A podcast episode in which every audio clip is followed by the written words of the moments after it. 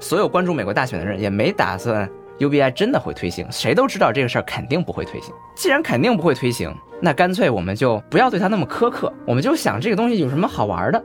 虽然发钱不等于 UBI 啊，但是确实发钱和 UBI 是有关系的。所以就让我感觉 UBI 普遍的发钱这个事儿是离我们不远的。而且如果当我们有下一次这样的契机，很有可能这件事儿它并不是一个幻想。换成是我，我在那儿躺平，亚历山大大帝来了，我早就骑着马跟着他奋斗去了，我我怎么可能接着躺平呢？大家好，我是何必。那今天我们请到了《大观思想记》这一期的主题策划者大志，也是我们的爱豆斯的小伙伴。来，大志跟大家打个招呼。大家好，我是大志。大志，我觉得这一期《思想记》的话题可能对很多人还是有点陌生。嗯。你是怎么想到这么个冷门的题目的？就是 UBI 这个话题，你是怎么想到它的？嗯，其实 UBI 这个话题，我们也是从上上个月就开始思考了。一开始就是想做一个思想记，但是题目我还没有找到。在上个月，也是我最一开始提出这个策划，讨论 UBI 这个题目。其实想这个题目，大概有这么几方面的考虑吧。第一个是说，我想找一个符合大观学者他们的论域的这么一个主题。大观学者可能熟悉《大观天下志》的这个读者可能会熟悉一点，但是我们也没有明确表达过。相信很多老读者应该会有这种感觉。大观学者虽然没有说有一个明确的大观学派，也没有一个明确的什么主义，但是有一些共同的思想架构或者说思维方式。我觉得一个很重要的思维方式就是他们都超脱民族国家的思想框架来想问题。首先就是一个字大，哎大。所以你就想了个大论题，就是全民基本收入这个是徐小亮老师那一期，他直接聊到说，非常强调这个一定要 universal 普遍，一定要普遍，他觉得全民这个不够。普遍基本数，这很启蒙哲学，就有一种康德的世界共和国的这个理想。徐小亮老师在最后都提出来但我觉得徐小亮老师和刘擎老师多少是有点像的，他们会在启蒙哲学这条自由主义的历史哲学这条路上走得比较远。其他老师，比如说像施老师、呃李云老师，可能并不是这个路数的。但是就说大观，他们整个的思想的这个方式都是超脱民族国家这个考虑的。一开始我们说古代，古代的所有人要么生活在城邦当中，要么生活在帝国当中。就是这两种生活方式，要不然你就是野人。那近代开启了这种民族国家的组织形式，也就是这几百年的事儿吧。想象的共同体这个词儿大家都听说过。从这个现代化以来，有了民族国家这个思维方式，从这个威斯特伐利亚条约开始。可是民族国家这个思维方式，一个是它并不完全真的符合现实，二一个它也面临这个解体。我们老师最近思考的很多东西，比如说数据它的这个全球流动，这个你是国界阻挡不住的。大关老师思考数据，就充分体现了他们这个思维方式，就是要跳脱民族国家这个范式。那你想，什么样一个话题是能够超脱民族国家这个框架来想的？我一想，UBI 的确是，当然也有很多那个超脱民族国家，共产主义是吧？那是一个老话题。我想，既是要找一个新话题，又是要超脱民族国家这个思想框架，我们的路子要野一点，对吧？不怕野。所以刚才算是你的工作心路历程了。呃，但是我自己其实还是更感兴趣的是，你作为话题策划这一期的这个总策划，你自己是怎么想到想到这个问题，或者说你之前大概是什么时候接触到这个议题？然后为什么这次一想到说想搞一个 universal 的话题，想搞个超越国界之上的这种话题，你怎么就突然想把它给拎出来了？我觉得两方面考虑吧，一个是现实的层面，一个是跟我自己的观念层面上。我觉得现实层面是有两个事儿，真的是。我观察到了，观察到，我觉得这个东西是一股暗流，暗流涌动。嗯，第一个是这个杨安泽，去年不是大选嘛，一个是桑德斯，对吧？嗯，他这个是很值得看的。一个是就是这个杨安泽，也是华裔的，我们华人很关注的一个人。他就说，如果他上台，他要推行这个 UBI，因为自动化带来了那么多的失业，那很多人没有办法就是获得现代化的这样一个带来的福利，所以他如果上台，他要向。科技巨头征税，然后去给每一个人发一千块钱。当时是很多人支持他的，马斯克、扎克伯格都在支持他，对吧？国内虽然谈的不多，但是很多人捕捉到了这条信息，包括施展老师，我记得当时在破茧里还专门提到杨安泽这个方案，所以那个时候就观察到了。当时其实这个话题出来，呃，一般人的反应还是认为这是个比较疯啊，这个人不正常。呃，杨安泽肯定不正常，因为你每人每个月都要发那么多钱，就即使对于美国这样一个经济体来说。持续获得现金流还是很困难的。第二个是说这个，当然去年疫情也比较特殊了，以这个某报主编为主的这个非常典型的一个中国人的这个思维，就是啊，你人人都发钱，不相当于人人都没发吗？所以其实就对呃人人发钱这事儿，大家就感觉说，就对于我们现在的中国人来说，仿佛就变成了一种嘲笑。嗯，就是说你这个不劳而获，人人都发钱这种事儿，对于咱们的呃人来说，就是有着比较深刻的这种历史经验。嗯啊，会认为说这个东西。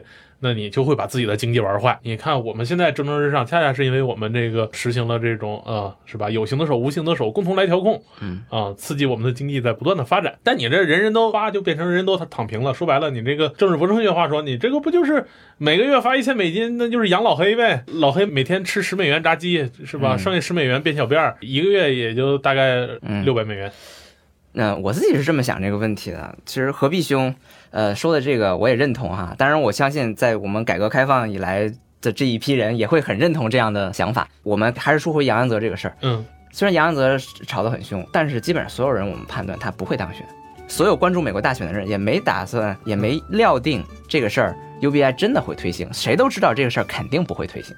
既然肯定不会推行，那干脆我们就不要对他那么苛刻，我们就想这个东西有什么好玩的。如果说有点好玩的，有点可以抓住的地方，那我们就跟他一起来玩一玩，跟他一起开开脑洞。反正这个东西不会真的实现，也不会真的影响到我的生活。我觉得可能很多人，包括我们国内对这个好奇的人，也都是抱着我这样一种态度，就是我知道你这东西肯定不会实现的，但是呢，好像有点意思，话不说出去，这事儿就办不成。但是我先让你把话说出来吧，看看你能这个讲出点什么来。我甚至可以用你的话语来对抗其他的我不喜欢的势力，对吧？我重新获得一套话语，这也是我觉得很多人我们国内的人对待 UBI 的一个态度。这么说起来，我感觉你更像一个思想开拓者我觉得我们搞这个思想季就是起到一个在思想开拓的一个过程。啊，所以也就非常好理解。就是后面你像朱林刚老师，是这个徐元浪老师就会说，哎呀，UBI 具体实行的时候，实在不行，我们搞一个类似像联合国一样的跨国际组织，专门向全人类发放这个 UBI。所以老师们会有各种各样的非常 fantasy 的想法。我觉得这可能也达到了你自己一开始想达到的目的。对我们就是找一个大尺度的东西，一百年实现不了，我们留两百年来实现。我们讨论 UBI 这件事儿哈，我们分两个层面，第一个层面就是这个方案本身。第二个层面就是这个方案的可实行性。如果要更好的去聊它的话，可能是这两个东西要分开。先讨论这个东西本身是好是坏，它到底是对的还是错的，或者说是不是一个好的方案，是不是符合人性的。那这个之后，我们再去讨论它的可行性问题。我觉得这在思维上也是一个比较能划得清的一个讨论方式。如果把可行性和这个方案本身的好坏去混着谈，我觉得很多时候就会出现一些混乱。我包括媒体上对它的一些争论哈，我觉得很多时候也是混淆了这两种思维方式。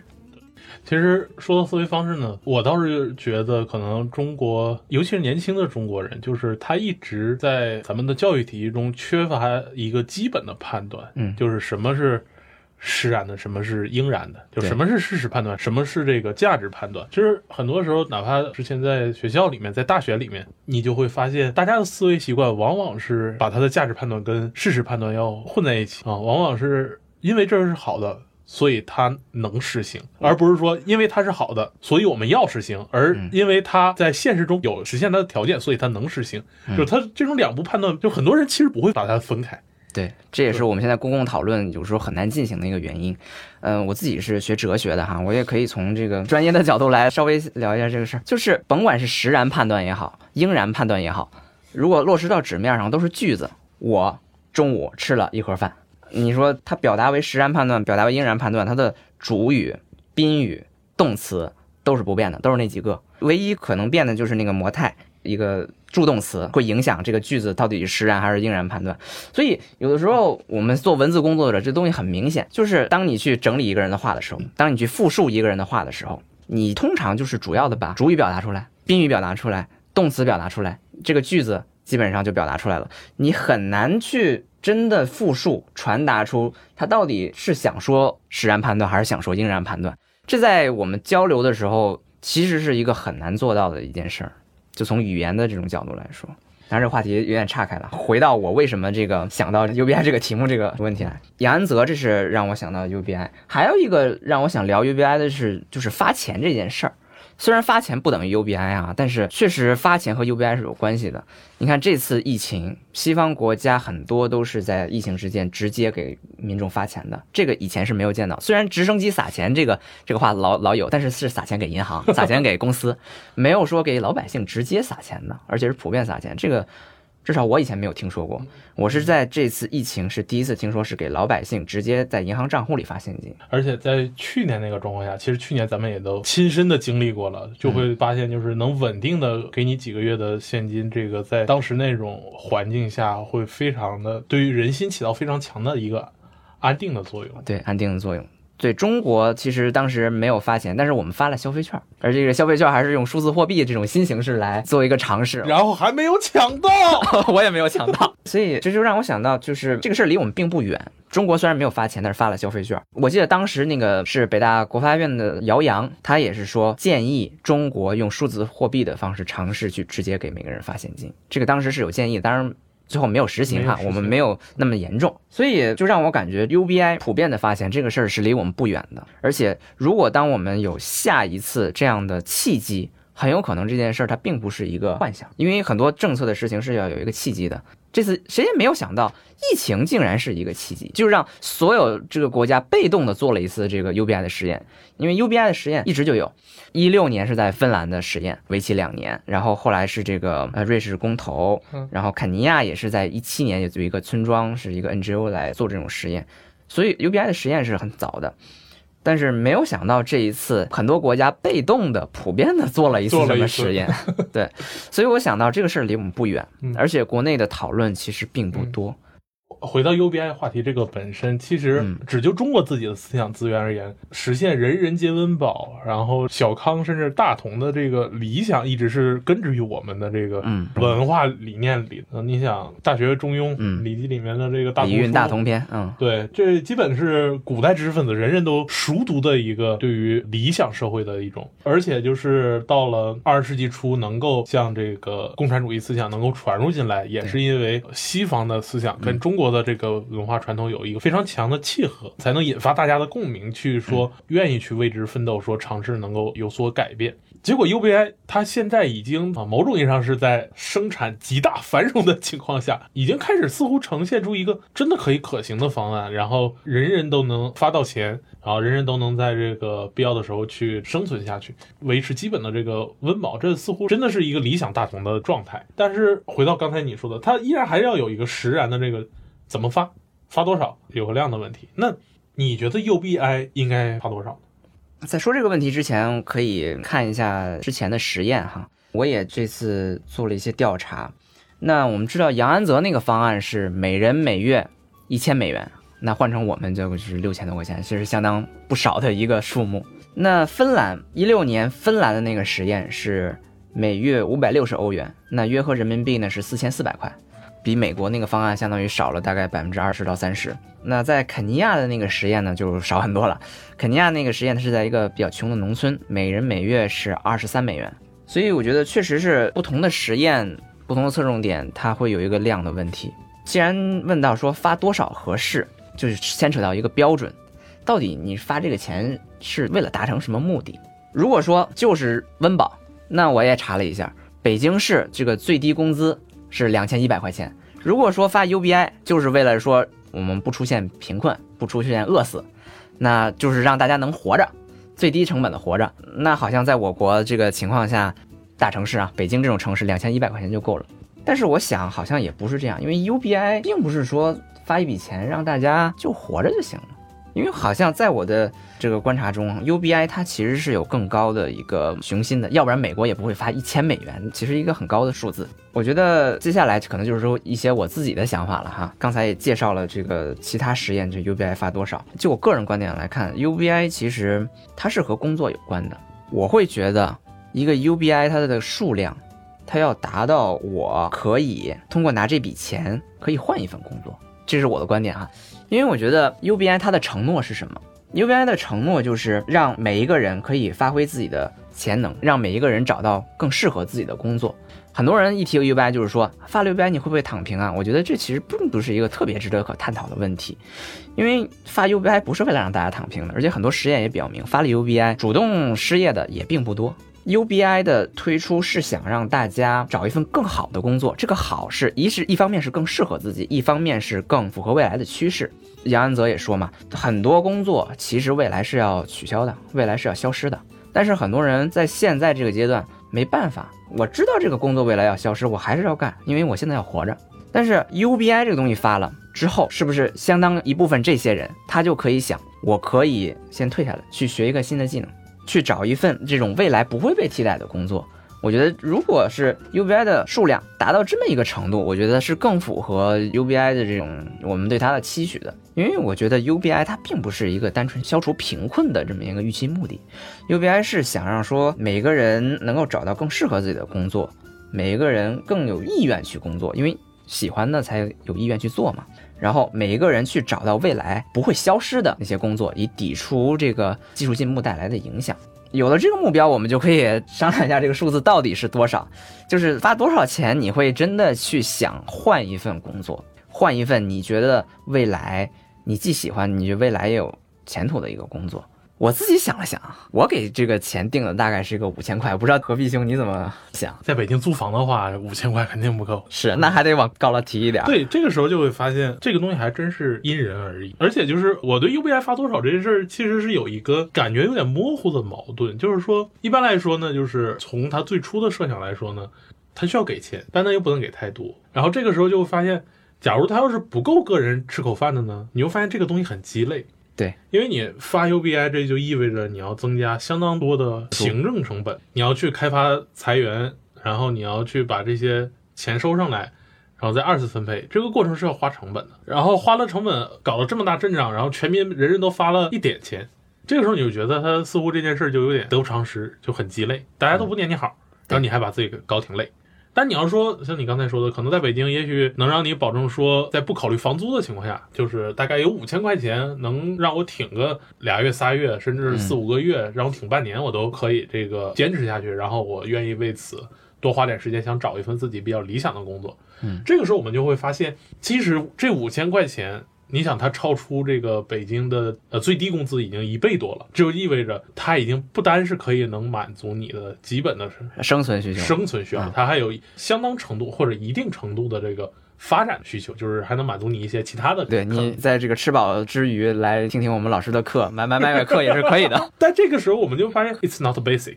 你会发现这已经不是基本收入啊，这已经是相当高了。比如拿我的老家东北来说的话，在很多东北小城市，一个月发五千块钱那是高收入。对，他的工资也不一定能达到这个。对啊，嗯，这个时候你就发现，为什么凭什么要叫它全民基本收入，或者说普遍基本收入？像石老师说的，这个基本的点在哪儿？就是它是要。为了完成你什么，这个时候我就觉得可能会有点尴尬。就是你发少了呢，就是这个东西很鸡肋，你还不如不发。它本意是希望促进一定的社会公平公正，嗯，希望它能够人可以按照自己的这个想法去自由的去发展，找一份自己更满意的工作或者更满意的生活。但是你要发多了呢，你会发现，且不论这个钱从哪儿来哈，嗯，它已经不再是一个 basic 的收入了。那么，虽然说你不认同说这个东西让人能躺平，但是有句俗话说得好，一时躺平一时爽，一直躺平一直爽啊，爽爽子。所以你怎么去判断这个基本的这个问题？对，确实是基本 basic 到底多少算基本？如果单纯让我去回答这个问题，如果这是个考卷让我们回答这个问题的话，我也可以给一个答案。但是这个答案我觉得其实也没有真正解决这个问题。比如说你拿一个马斯洛金字塔。每一层都是可以是一个基本，那 basic 就有五个答案，但是我觉得这种其实是一个很讨巧的回答了，这不是很令我满意。所以我觉得到底多少算基本，而且不同的城市还不一样，不同的区位还不一样。其实我觉得这是一个永恒的矛盾哈。徐小亮老师不是说吗？Universal basic income 是要全世界普遍的这个实现的。不能一国建成社会主义，而是要世界革命同时建成社会主义，推翻资产阶级，是吧？不能一国建成 UBI，而要世界同时建成 UBI。但是我觉得，就像共产主义最后没能全世界一起实现一样，而是先在一国实现一样，我觉得 UBI 这种东西，假如啊未来真的会推行，它很有可能的现实路径仍然是一国先建成，或者一地先建成 UBI。我觉得这个 basic，如果你要问我。它具体该是一个多少的这个量？我想说，可能跟这个最先建成的那个一国的 basic 是多少有关。那是一个最一开始的一个 basic，就以它先建成为准，然后慢慢的再去扩大，逐渐把这个 basic 标准去向全球去拓展。可以总结一下我这个回答哈，就是你如果理论的问我啊，universal basic income 这个 basic 是多少，我就给你一个马斯洛金字塔五层，你算去吧。但是你如果你要现实的去问我。我觉得这个 universal basic income 这个 basic，它取决于第一个建成这个制度的那个国家，它的 basic 是由它第一个制定出来的，看谁第一个制定哈。哎，阿拉斯加是吧？阿拉斯加这个 已经有一个六百八十块啊，这个比杨安泽还要高。对，已经先有了一个 basic 了，就看这个模式是不是从它这个拓展了，它要不要输出 UBI。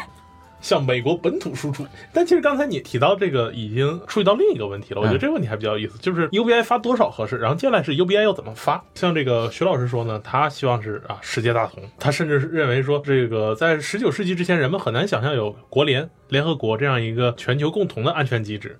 那也许现在咱们也无法想象说一个全球性的国际组织来去发 UBI 这件事儿，但也许真的有一天可能就实现了。但是这一点我会保持一定的怀疑态度，因为大陆网民们曾经疯狂吐槽过，就是联合国的巴勒斯坦难民署养了大概呃五六万人，这个掌控着上百亿的美元资金，然后导致巴勒斯坦自己一直不愿意建国。我们就会发现这种国际性的官僚组织。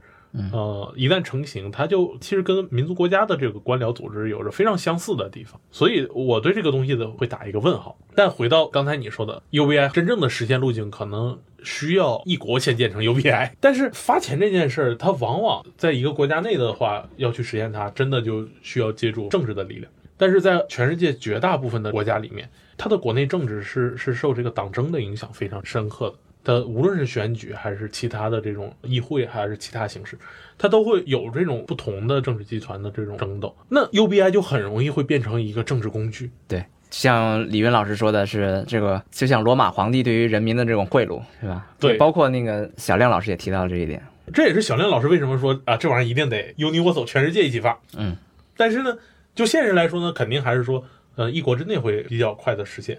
但是，一旦在一国之内呢，就会发现。那可能这一届政府是这个政党，我许诺给你这个啊，下届政府啊，你你们你们选我，我给你们提升 UBI，这个就会给你的现实的反过来，它经济秩序会对政治秩序有一个冲击啊，这确实是很难解决的一个问题，也是很多反对 UBI 的这些学者也都是提出了这方面的质疑，我觉得这些质疑都是合理的，所以我也认为就是它也只能停留在一个方案，因为这些质疑基本上我觉得也很难解决，因为。我们这个绝大多数国家，它是靠着一个官僚体制来运行的。王安石变法这个讲的也很好啊，但是由官僚体制来执行这个东西，就是最后会会腐化堕落掉。所以我觉得我们不妨把这个问题就是转化一下，嗯，谈一点希望的东西。哪些东西它有可能为我们这个暗淡的这个前景啊，稍微点亮那么一点点灵光？第一个我捕捉到的是这个笑宇老师他也提到，就是数字货币。每人一个账户，这个账户它是如果底层是一些区块链的技术，它是可以做到去减少官僚在中间上下其手的这么一个行为。其实它到时候就真的只是变成了你电子账户里面的一串数字，你每月定时这个数字会更新。对，这是我觉得数字货币带来的一个启发。刚才谈到是这个数字货币，还有一个脑洞就是也是翟老师提的，就是这个数据福利。之前说这个 UBI 一定要通过政府来发，但是我们老师也开了一个脑洞哈，就是谁说 UBI 一定要通过政府来发？如果我们设立一个第三方机构，这个第三方机构当然是由科技巨头他们的相关的代表来组成的这么一个第三方机构，它不是政治机构，但是它代表这个科技巨头他们的这个力量，其实完全可以由科技巨头来发，因为我们每一个人的行动都产生数据。数据可以提炼出很多的这个财富和价值来，但这些财富和价值现在没有反馈到我们每一个个人。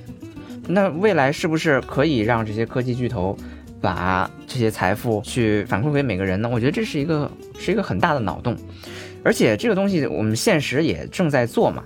那么也就是说，其实翟老师提供了一个全新的方案，就是他通过一个非政府性的第三方来去尝试避免 UBI 在。实行的时候，可能会受到国内的这种政治性的这种影响，来进而去推进、去帮助他这套制度来实现。对，我觉得这是一个非常开脑洞的一个想法。那假如它实现的话，我觉得接下来 UBI 会进入到一个至少对于咱们中国人来说非常熟悉的一套分析里面，那就是 UBI 会不会养懒汉？其实进一步的来说，我觉得它是一个更加超出经验性的一个判断，就是它会不会腐化人的心智。嗯嗯，这件事儿我是怎么理解？就是中国人常说呀，吃人嘴短，拿人手短。呃，UBI 它最根本的、最基层的这一套呃目的是希望能够促进社会公平。也就是说，通过人人都有个比较基准的生存保障之后，达到一定公平，让大家在这个公平的基础上去竞争也好，或者是自我发展也好，去促进社会公平。但是政治哲学里面一个非常基本的这个概念，就是说公平或者平等这个东西，嗯，它和人的自由有的时候可能并不是一致的，它甚至可能是相抵触的。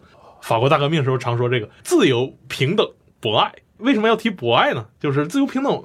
是大家都很熟悉的，这是个非常典型的政治革命的话语。那为什么要提博爱呢？是法国人说：“哎呀，你要自由，那就意味着就是说，人和人之间大家就随便去竞争。但是人和人之间在天然的基础上是不平等的。嗯啊，比如我的体重比你重，那可能我做一些需要体重的活的时候，我就比你会占优势。那久而久之的话，那我可能我的收入或者是怎么样，我就会差距越来越大，由此就很容易产生出不平等的现象。但是。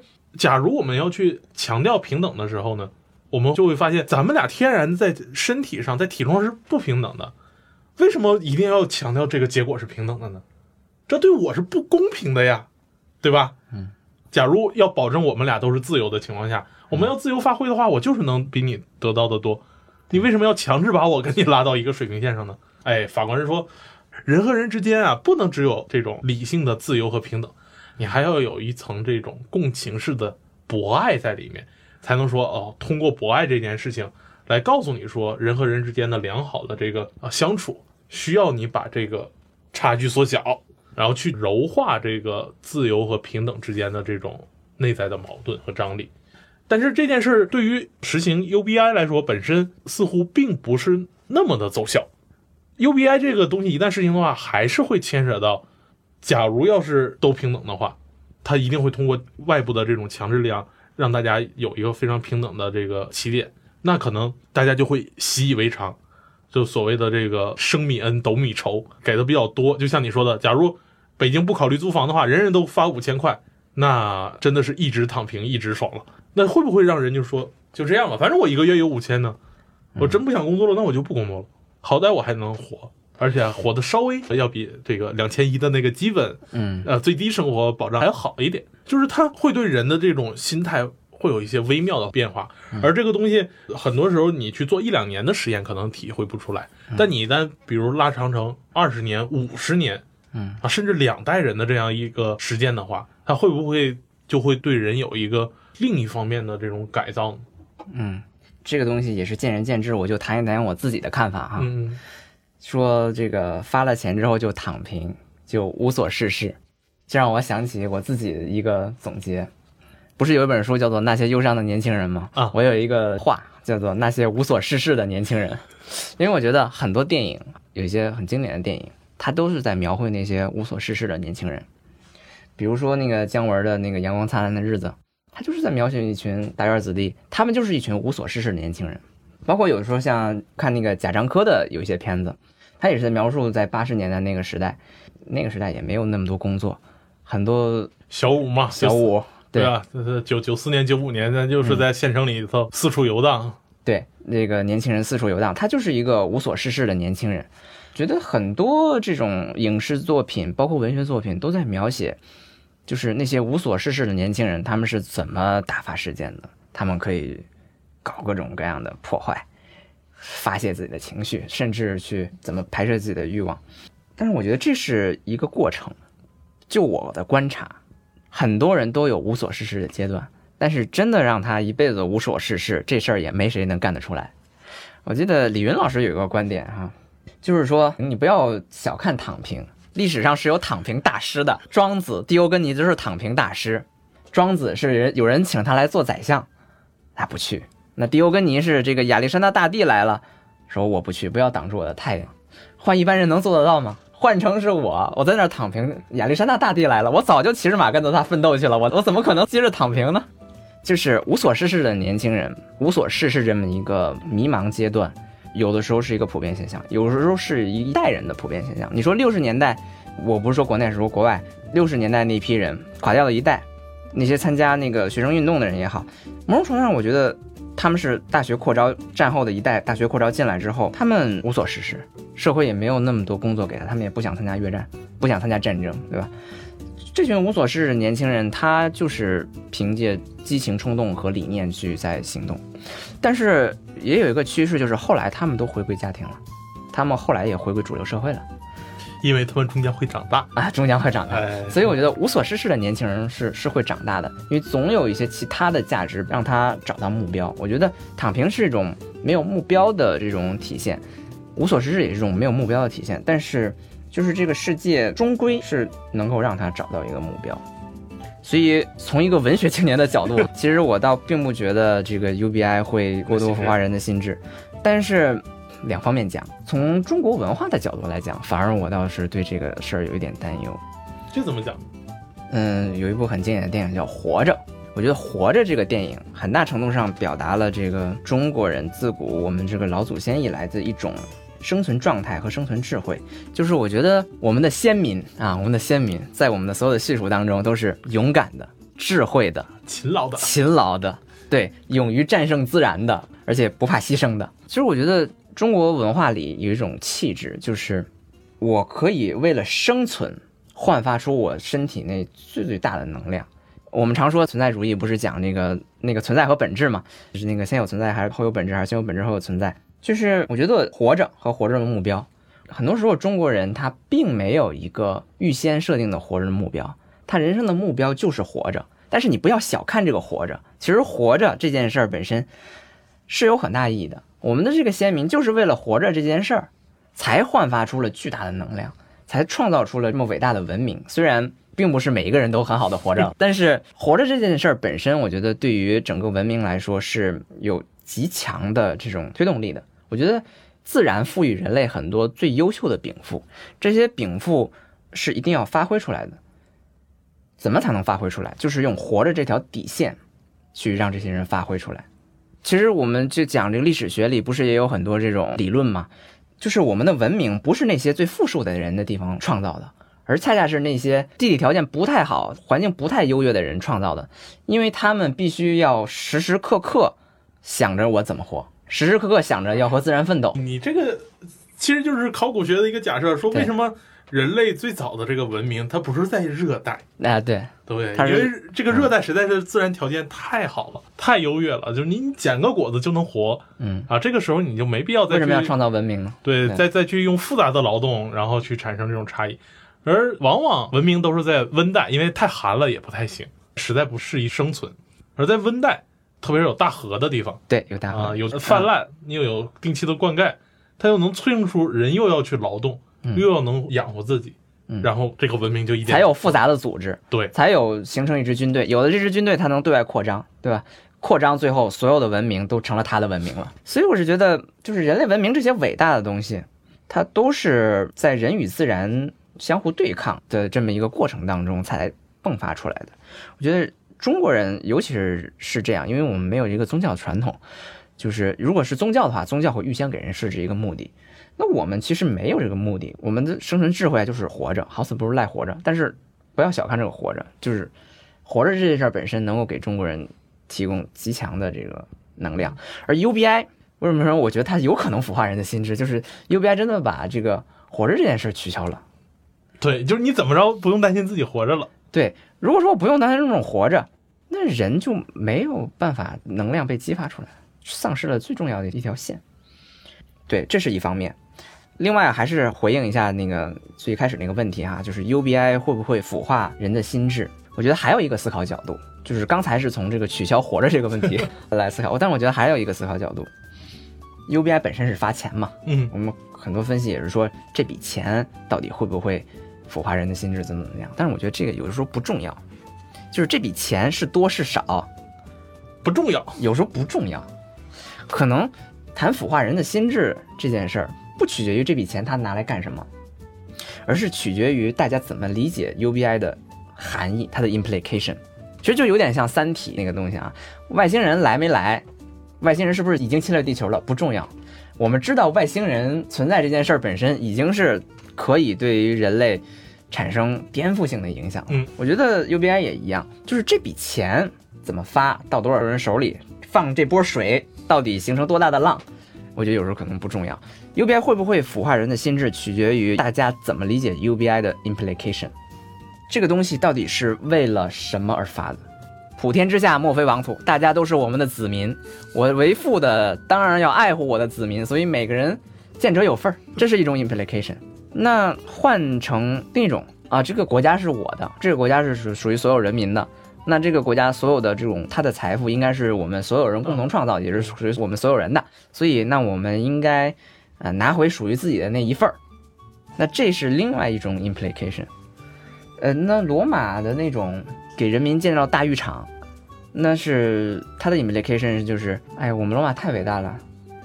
然后我们罗马的伟大就是能够让我们罗马城的人享受这种最快乐的生活，所以我们给你建大浴场，你来这儿就是为了享乐，就是为了快乐的。所以 UBI 会不会腐化人的心智，取决于 UBI 它在实行的时候，到底人们是怎么理解它的。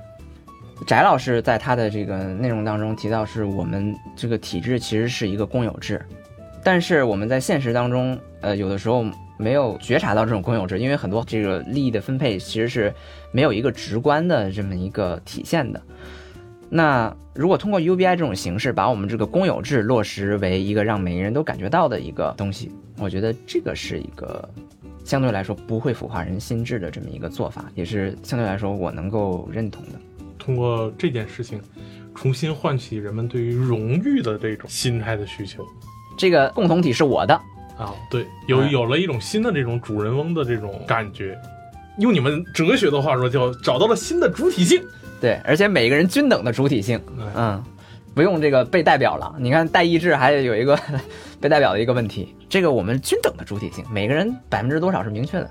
所以 UBI 会不会腐化人的心智这件事儿，跟前面一样，它发多少合适，要怎么发？那本质上对于 UBI 这个事情本身来说，其实这些问题都还没有通过长时间的实践，嗯，来去检验它，检验这种人们所想出来的方案。但是，呃，我们通过这一系列的这种思考，或者是说呃逻辑推演，嗯，来去推算出说，假如我们去真有这么个念想之后，可能会给我们的人类社会，我们现在的生活带来什么样的变化，嗯，或者是给我们带来什么样的新的刺激。那非常感谢大志，你这次能够做这样一次策划，让我们的大观学者能够开他们的脑洞，围绕 UBI 这样一个话题，给我们展现出了未来世界可能会有的一个走向。啊、最后我还想打个广告啊、我们的公众号“大观天下志”在上周已经更新连载完了六位学者的文章，那欢迎大家来评论区发表留言。九月六号前的优质留言呢，有机会获得东腔西调的专属帆布袋。再次感谢大志。嗯